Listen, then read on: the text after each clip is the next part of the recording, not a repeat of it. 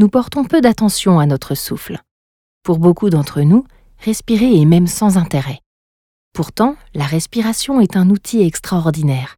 C'est un outil extraordinaire que vous pouvez vous approprier. Laissez-moi vous expliquer.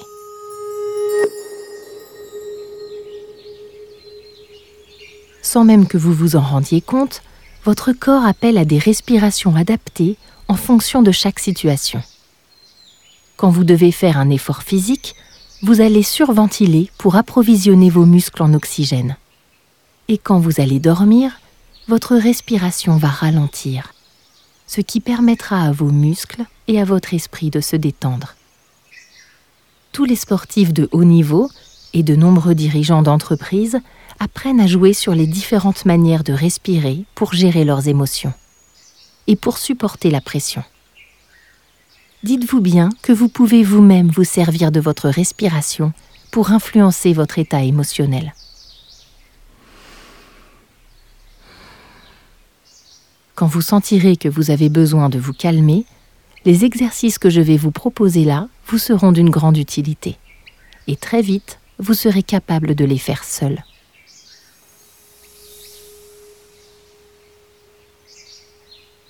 Je vous invite à écouter dans un premier temps l'exercice de la respiration abdominale. Ses effets vertueux peuvent être sentis en quelques secondes à peine. L'exercice de respiration profonde vous aidera à vous calmer en un peu plus de temps. L'exercice de cohérence cardiaque permet quant à lui de changer votre rapport au stress et à la pression sur le long terme.